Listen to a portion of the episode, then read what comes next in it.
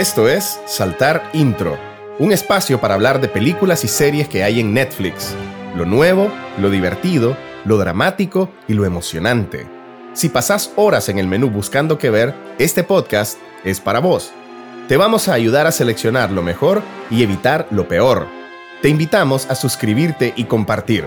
Saltar Intro, con sus anfitriones, los cineastas Andrés Buitrago y Ricardo Zambrana.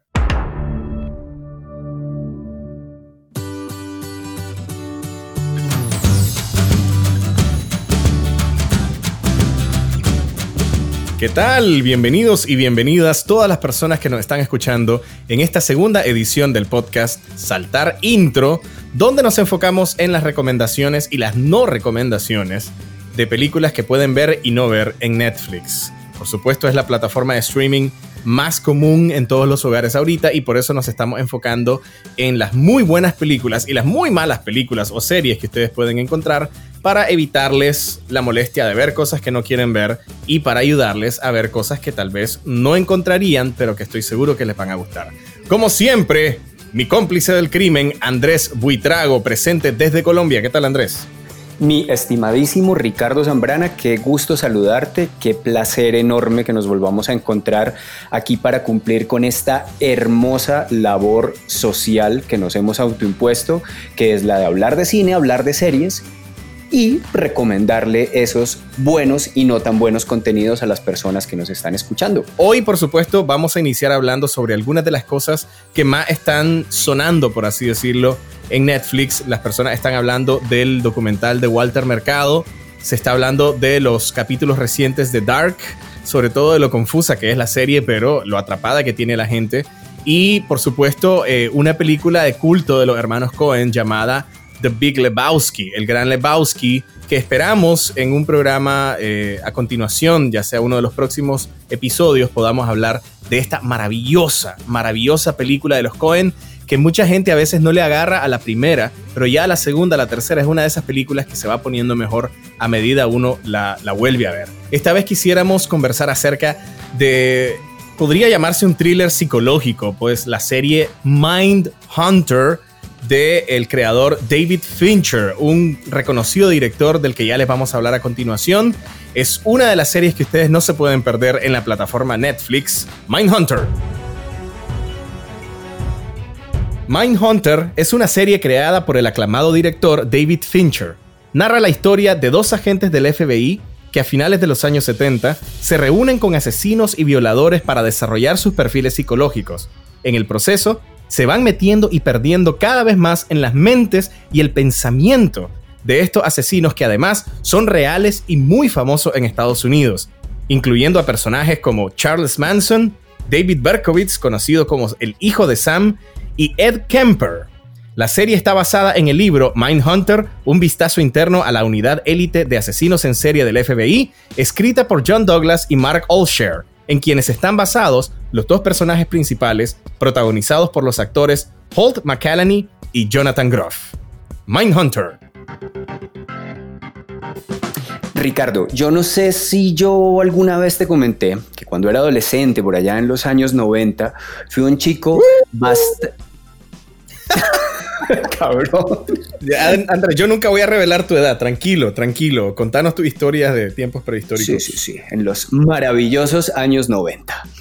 En aquel entonces yo era un chico bastante aficionado a algunos temas bastante mórbidos, Quiero decir, a lo largo de este podcast hablaremos con frecuencia acerca de mi afición por el cine de terror, pero en aquel entonces, por ejemplo, el tema de los asesinos de masa, los asesinos seriales, era un tema que me llamaba la atención, un tema que me interesaba leer y enterarme. Así que muchos de estos nombres que has mencionado, de estos criminales, de estos asesinos reales que aparecen en Mindhunter, son nombres, eh, digamos, familiares para mí. Familiares no, digamos, conocidos para mí.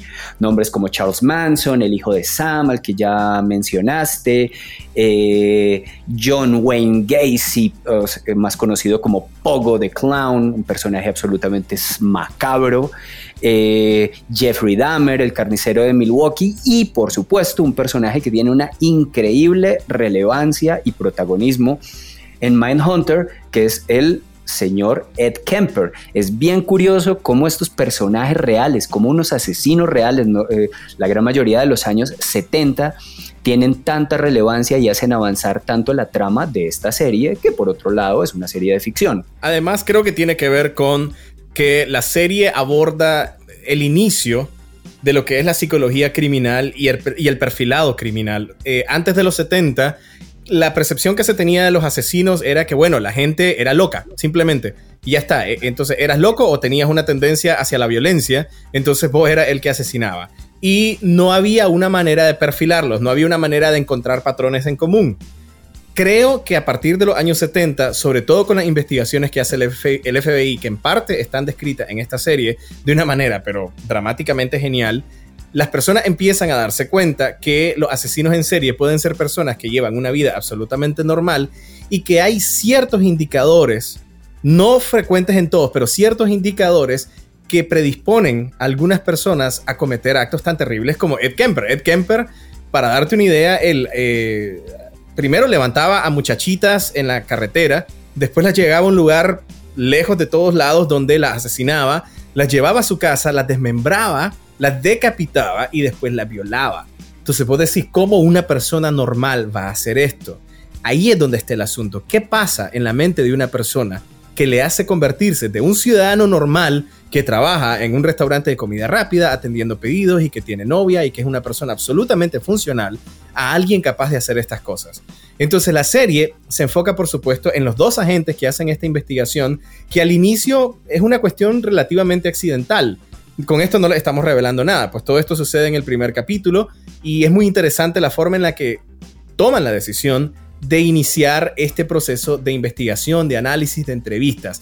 Y déjenme decirles, si a ustedes creen que una entrevista, que una escena donde se está entrevistando a un asesino que cuenta lo que está haciendo y lo que hizo, les resulta aburrida, en la serie para mí fueron las mejores escenas. Los mejores momentos cuando ellos están sentados frente a algunos asesinos en serie y los asesinos cuentan, sin pelos en la lengua, lo que hicieron. Ahora, vámonos un poco hacia atrás. La serie fue creada por el director David Fincher. David Fincher, Andrés, vos lo has conocido por... ¿Cuál es tu película favorita de Fincher? Creo que Fincher, aunque es un director bastante reconocido, con bastante éxito, tanto crítico como de taquilla, todavía no se le reconoce tan abiertamente como uno de los genios del cine de la última parte del siglo pasado y sobre todo de lo que va de este milenio. Estamos hablando de títulos tan, tan, tan relevantes como Seven, los siete pecados capitales, como el club de la pelea, como el club de la pelea, por supuesto, pero para responder claramente a tu pregunta, mi película favorita de David Fincher curiosamente gira también alrededor de un asesino serial, de un asesino serial real, que fue el asesino del Zodíaco, y es la película que se llama, por supuesto, Zodiac. Mucha gente la cataloga como la mejor película de Fincher. También él hizo la red social para los que usan Facebook, o sea, absolutamente todo el mundo que tiene internet. Eh, él hizo también, él dirigió esta película con un guion de Aaron Sorkin y eh, más recientemente él hizo y creó también la serie House of Cards, protagonizada por Kevin Spacey y Robin Wright, que también está en Netflix, sus seis temporadas.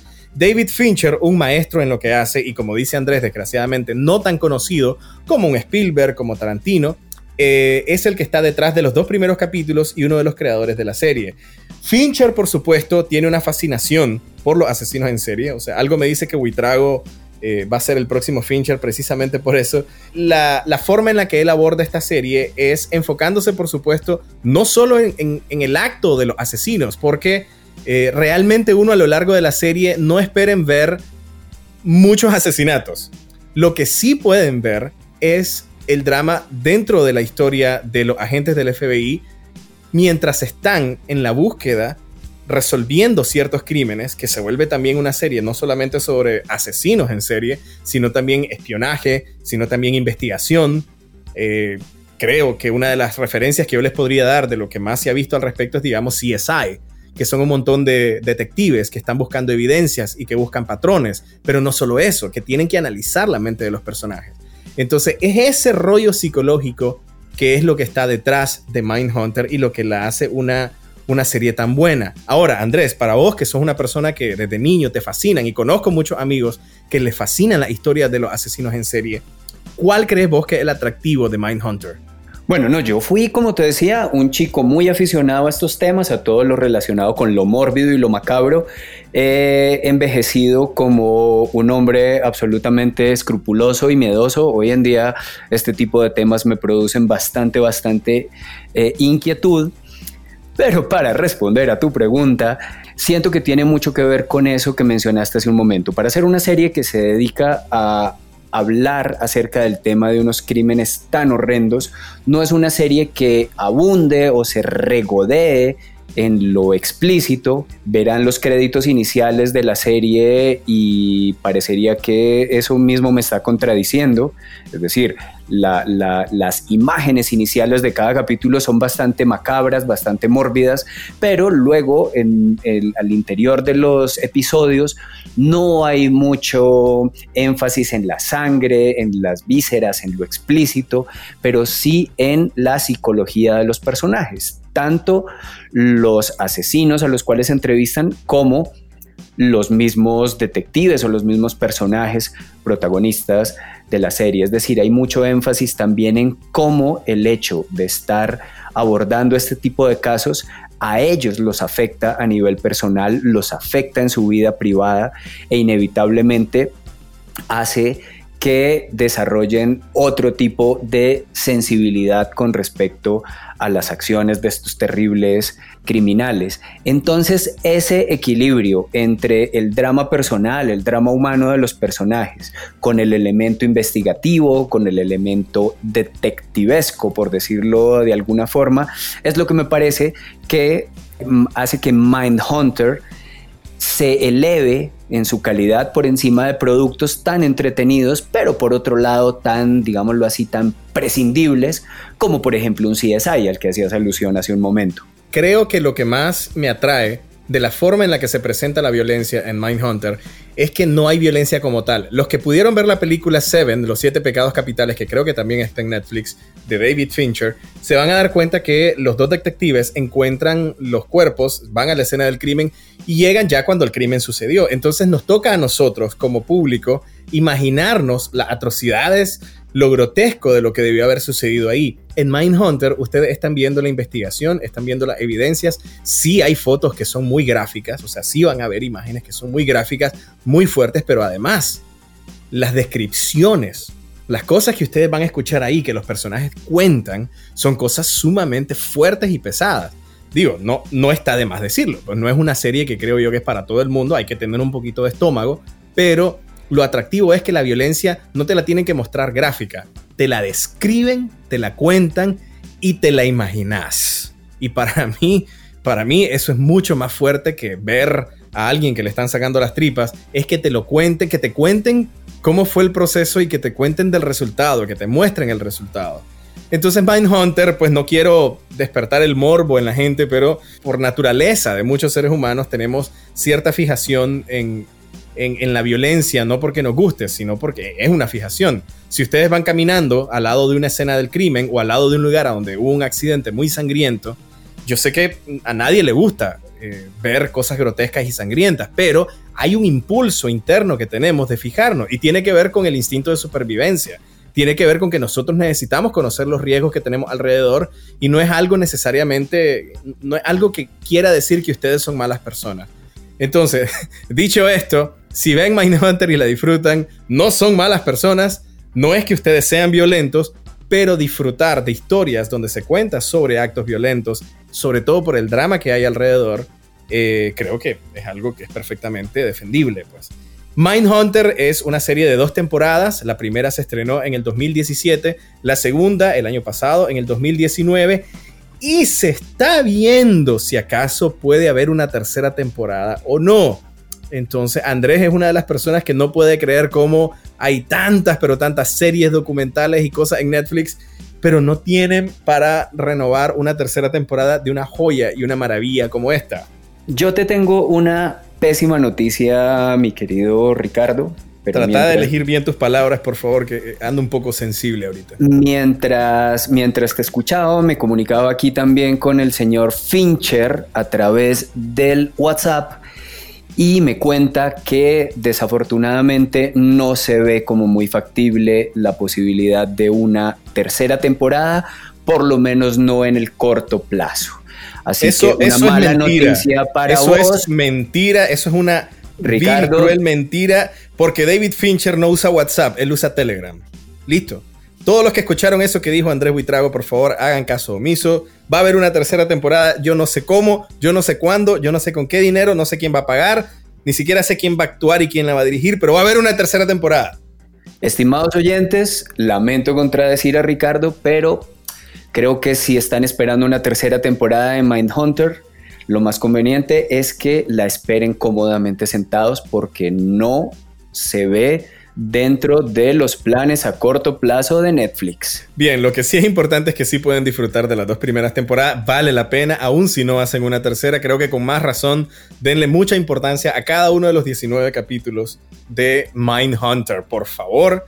Con esto, Andrés Buitrago y yo quisiéramos hablar acerca de una película muy, pero muy eh, conocida. Sí debo de agregar, desafortunadamente, porque eh, es una película que está en el top 10 en varios países del mundo, una película polaca llamada 365 DNI, y nos gustaría muchísimo darles las razones a ustedes por las cuales no deberían de ver esta película 365 DNI.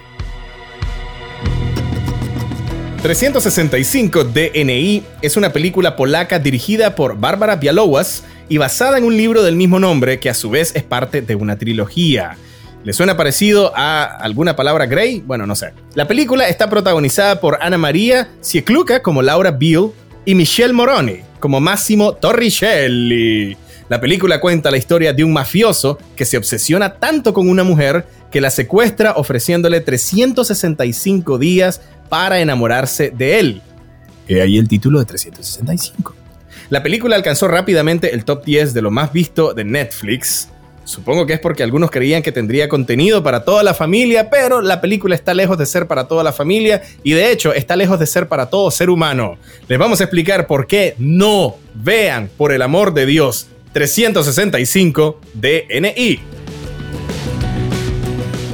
El compromiso cuando hagamos nuestras antirecomendaciones siempre va a ser el de haber visto las películas o contenidos que les estemos diciendo a ustedes que deberían evitar, que deberían tratar de no ver. Y creemos con Ricardo que la mejor forma de explicar por qué no deberían verla fue casualmente una publicación con la que nos encontramos en donde menciona todo aquello que está mal con 365 DNI.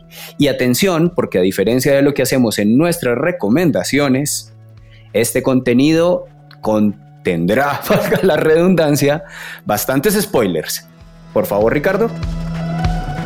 Al principio de la película, alguien dispara al personaje principal, a Máximo y a su padre.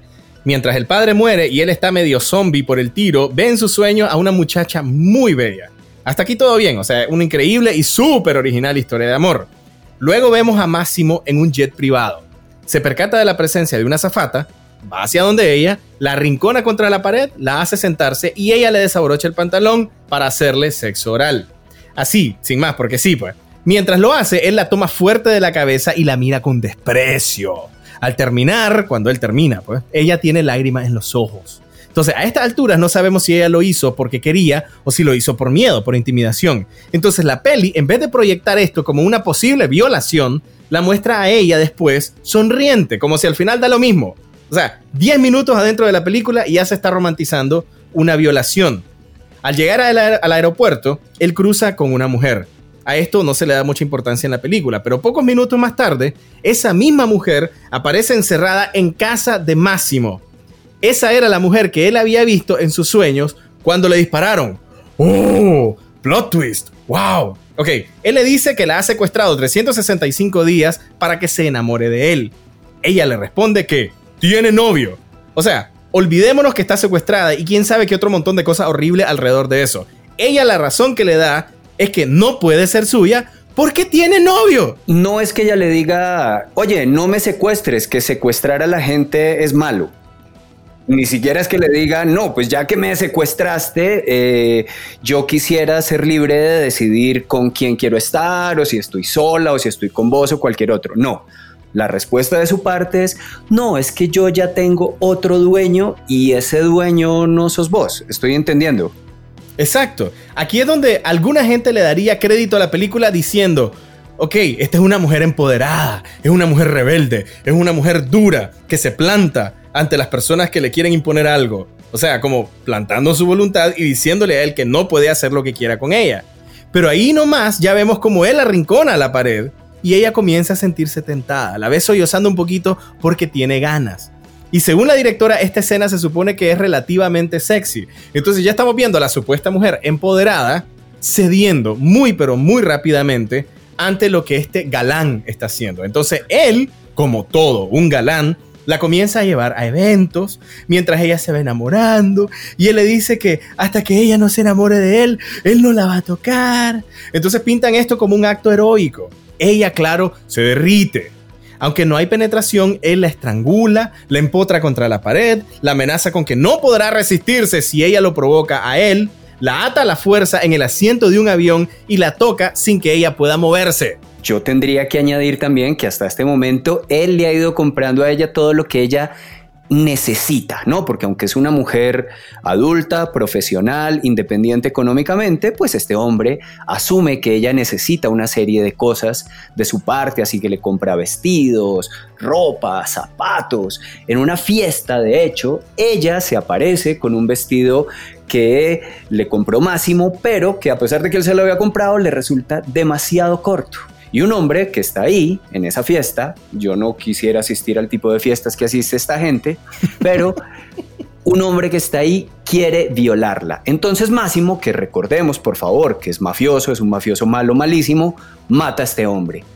Y evidentemente luego se enoja muchísimo con ella porque cómo va a ir por ahí por la vida provocando hombres que quieren violarla con los vestidos cortísimos que él mismo le ha regalado. Exacto. Luego, después de eso, justo después de eso, viene la escena más absurda e insana de toda la película. Él la ata los pies y las manos a una cama. Parece que va a abusar de ella, pues la, la peli te pinta como que él va a abusar de ella y ella le dice que no quiere. Entonces aparece una prostituta y Máximo le dice a su secuestrada que esto es lo que te pierdes. Y entonces la prostituta le hace sexo oral a él, él termina y la prostituta se va. O sea, cuando él le dijo, esto es lo que te pierdes, uno pensaría que sería él haciéndole sexo oral a la prostituta, diciendo, mira, esto es de lo que te estás perdiendo, de lo que yo te haría a vos. Pero no, no, no, no, no. Lo que ella se está perdiendo para él es el placer de ella poder practicárselo a él. No, no, me encanta que digas que es la escena más ridícula y más absurda y demente de toda la película, porque es que no termina ahí, donde vos dijiste. Acto seguido, nuestro queridísimo mafioso se estira completamente desnudo encima de la secuestrada, le dice la cantidad de cositas sexuales ricas y deliciosas que le va a hacer. Ella acepta, claro, cómo no. Y él, como todo un héroe, de pronto le dice, no, ya no te lo voy a hacer, vestite que nos vamos para una fiesta. Andrés, yo, o sea, no es que no quiero sonar como mojigato, pues, pero mucha gente que mira estas películas, así como cuando ve pornografía, eh, lo toman como referencia, sobre todo personas jóvenes, ¿no? Mira, yo quiero que haya una cosa que quede muy clara, y es que si estamos diciéndoles que no vean esta película, lo estamos haciendo fundamental y exclusivamente porque es una mala, una pésima película desde el punto de vista cinematográfico. Sin embargo, de ahí se desprende por lo menos para mí una reflexión seria. Y por favor, tanto vos Ricardo como todos los que están oyendo aprovechen este momento. Es la primera vez que voy a hablar en serio desde el 7 de octubre de 2004. Pero sí quisiera decirle lo siguiente. Cuando pensamos en que como sociedad en este momento estamos tratando de dejar atrás ciertas prácticas, ciertos prejuicios, ¿no? Cuando queremos como sociedad olvidarnos de lo que es el racismo, el sexismo, la discriminación, el machismo, eso incluye también e inevitablemente los productos que consumimos para entretenernos. Y yo siento que sin caer en la mojigatería, como vos decir, sin pretender que esto suene como un sermón o que estamos aquí hablando desde un punto de vista moralista, al no ver 365 DNI, no solamente ustedes están privando, o más, más, bien se están salvando de ver una muy mala película desde el punto de vista cinematográfico, sino además siento yo no están contribuyendo a que este tipo de contenidos se difundan, se hagan populares y sigan construyendo en nuestra sociedad la idea de que este tipo de acciones o este tipo de prácticas son válidas. Aunque sea ficción, tratemos de decirle no a este tipo de representaciones tan sexistas de lo que pueden ser las relaciones entre hombres y mujeres. Además, quiero agregar algo a eso. No estamos diciendo que en las películas no pueden haber personajes malvados que hacen cosas malas. Después de todo, en las películas tienen que tener un villano, la gran mayoría. Pero en gran parte de las películas, cuando presentan a un personaje violando a alguien o eh, abusando de otra persona o matando, lo ponen como el villano y cuestiona, la película cuestionan estos comportamientos. O sea, en ningún momento la película lo justifica. Si acaso lo que te dice, esta persona está haciendo esto porque es una persona que está mal de la cabeza o es una persona mala y al final la persona recibe su merecido, aquí no. O sea, aquí simplemente no se está abriendo a cuestionamiento, se está más bien glorificando, romantizando, glamorizando este tipo de comportamientos. Entonces, no es porque nosotros nos queremos hacer los santurrones, porque vivimos en un mundo perfecto, no. Precisamente porque estamos, digo, parece mentira, pues, pero el entretenimiento y el cine puede ayudarnos a nosotros a construir un mundo mejor. Entonces, si ya la vieron, ojalá esto les dé una nueva perspectiva acerca de la película y si acaso no la han visto, les queremos dar una lista de 10 cosas más productivas que ustedes pueden hacer en sus vidas en vez de mirar la película 365 DNI. Atención porque les aseguro que con estas 10 cosas ustedes van a aprovechar mejor el tiempo que si estuvieran viendo esta película. Número 1. Ponerse a contar cuántos pelos tienen en el cuerpo. Número 2. Llamar a todas sus exparejas y pedirles perdón. Número 3. Sacar un huevo del refrigerador y quedarlo viendo hasta que salga un pollito del cascarón. Número 4. Inventar un apéndice artificial. Número 5 acercarse el codo a la cara hasta que puedan tocarlo con los labios. Número 6. Leer detenidamente eh, los 1.610.899 artículos en Wikipedia. Número 7. Investigar su árbol genealógico hasta la época de Cristóbal Colón. Número 8. Atrapar 10 hormigas, emparejarlas, reproducirlas hasta que sean una colonia, desarrollen inteligencia, aprendan español y se dirijan a ustedes como su Dios. Número 9 visitar casa por casa preguntando si alguien tiene un vecino que se llame Totoro. Y número 10, escuchar 700 veces seguidas el nuevo álbum de Bad Bunny. Todas esas cosas ustedes las pueden hacer y van a aprovechar muchísimo mejor su tiempo que si ven esta película. He dicho, caso cerrado, pom pom. Y continuamos con el que es mi segmento, con la que es mi sección favorita de nuestro podcast, es decir, la rareza de la semana. Y en esta ocasión vamos a hablar de Total Recall o en su traducción al español una de las más literales y más fidedignas traducciones de la historia del cine, El Vengador del Futuro. Porque como bien sabemos todos, Total Vengador Recall Futuro.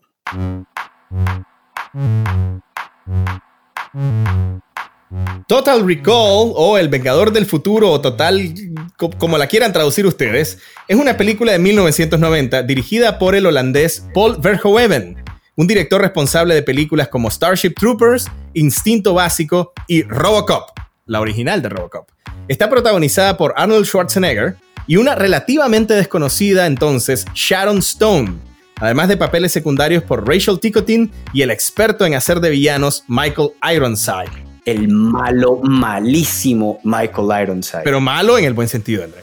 Sí, sí, sí, pésimo. Por favor, por favor. Malo en el buen sentido. Excelente villano Michael Ironside, que también actúa en Starship Troopers, pero en esa película no hace el papel de un malo, sino el papel de un tipo rudo y estricto. La película está basada en el libro del escritor de ciencia ficción Philip Dick, de quien se han adaptado muchísimas buenas y conocidas películas, y cuenta la historia de Quaid, un hombre aparentemente ordinario que solicita unas vacaciones virtuales en el planeta Marte hasta que una serie de situaciones sumamente extrañas le obligan a ir al planeta rojo sin saber si es verdad o si es parte de su historia virtual. Esto es Total Recall. La primera vez que yo vi esta película tenía nueve años y recuerdo que estaba en El Salvador y me prohibieron ver las primeras escenas porque eh, hay un poco de erotismo entre los personajes de Quaid y eh, de Sharon Stone en la película. Eh, obviamente, lo que venía después en la película no es más sutil que eso. La película tiene muchísima violencia y excelentes escenas de acción, pero recuerdo que una de las cosas que más me llamó la atención es que la película juega mucho con este concepto de qué es real y qué no es real. Y aunque hay otros maestros que han hecho esto, como Amenábar en la película Abre los Ojos, en las que uno realmente no sabe hasta qué punto la realidad se mezcla con la ficción y con el sueño. Eh, Inception también, El Origen.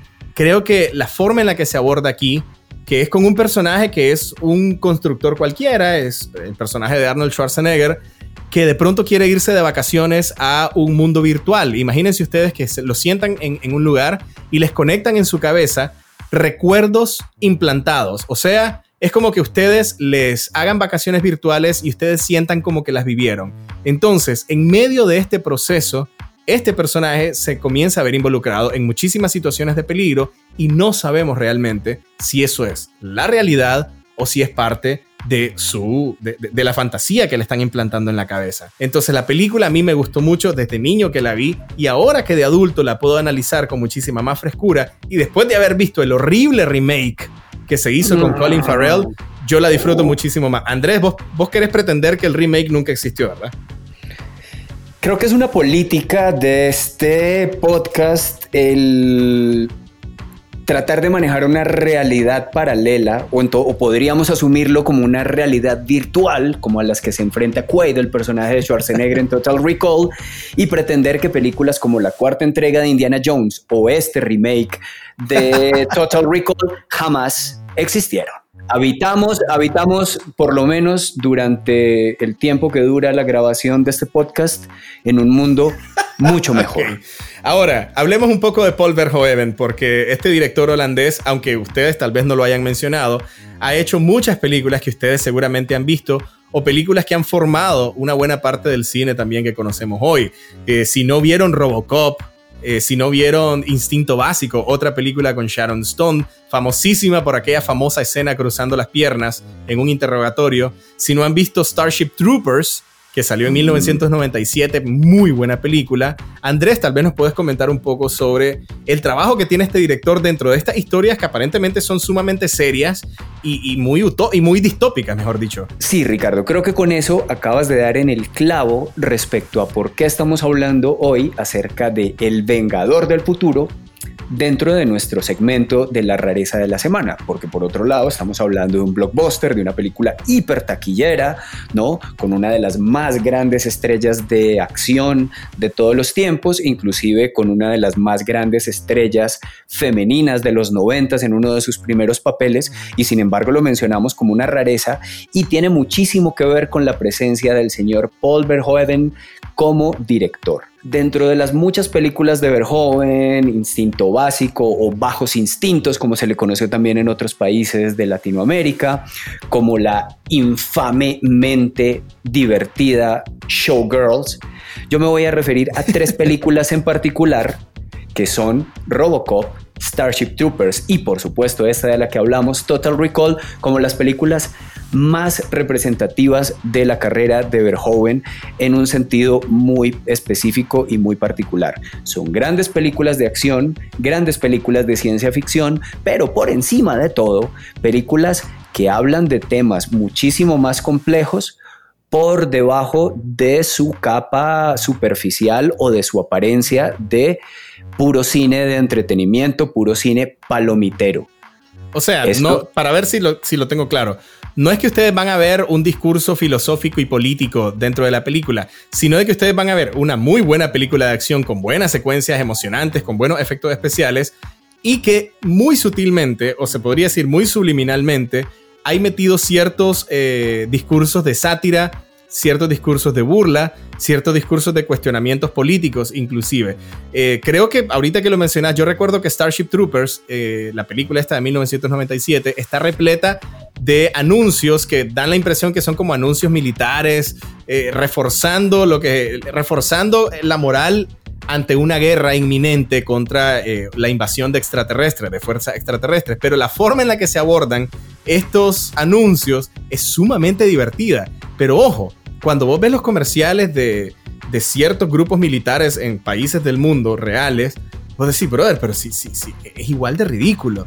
O sea, a la hora de que te motivan para reclutarte ante algo, a la hora de que te hablan del enemigo, a, la hora de que te hablan de, las diferencias ideológicas, realmente a veces usamos el mismo lenguaje ridículo eh, en el que nos creemos superiores nosotros, en el que eh, hay una gloria acerca de matar la mayor cantidad de especímenes posibles, etc.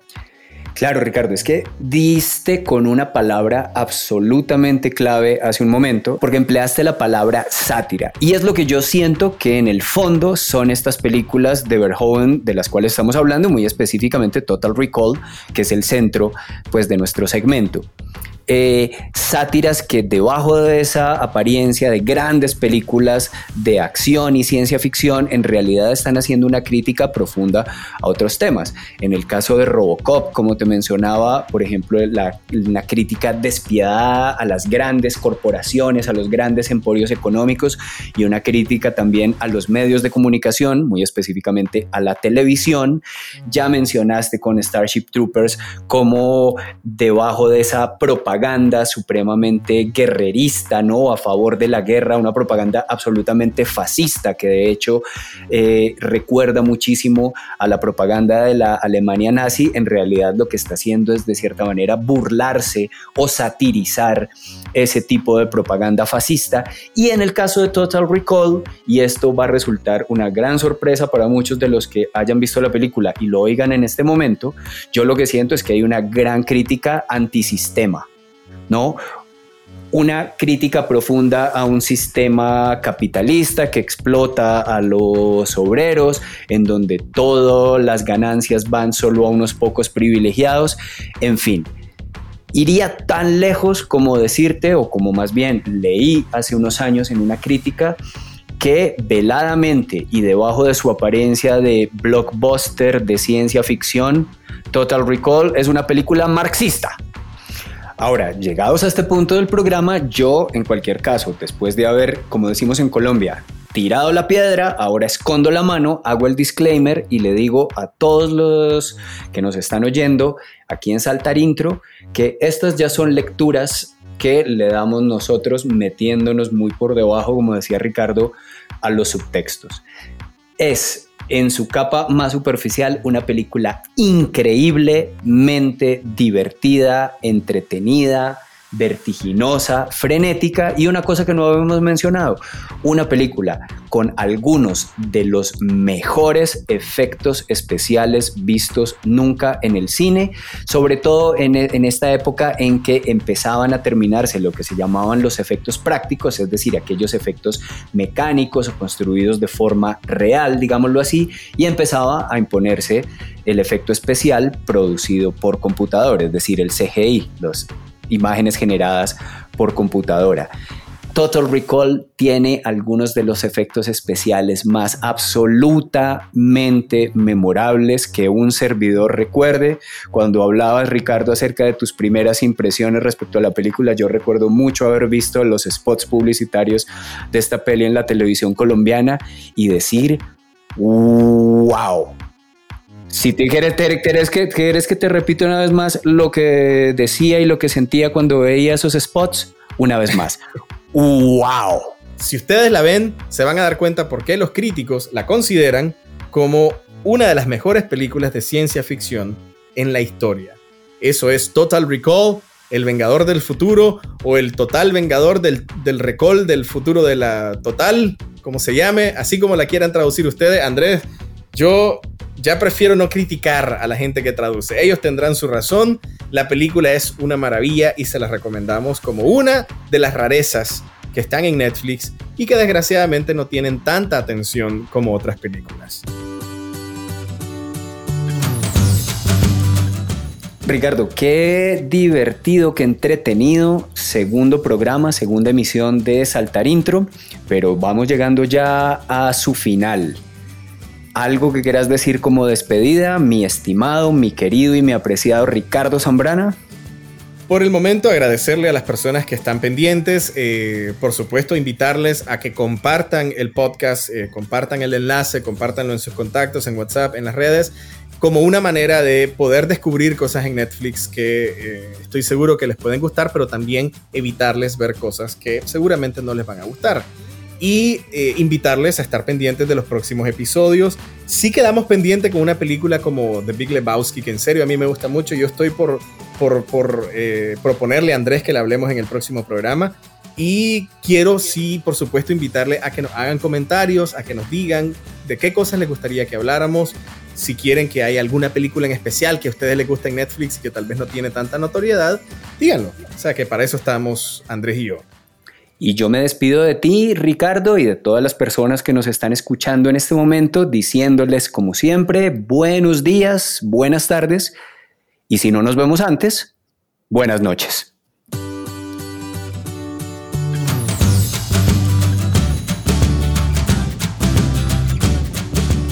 Saltar Intro, un espacio para hablar de películas y series que hay en Netflix. Lo nuevo, lo divertido, lo dramático y lo emocionante. Si pasás horas en el menú buscando qué ver, este podcast es para vos. Te vamos a ayudar a seleccionar lo mejor y evitar lo peor. Te invitamos a suscribirte y compartir. Saltar Intro, con sus anfitriones, los cineastas Andrés Buitrago y Ricardo Zambrana.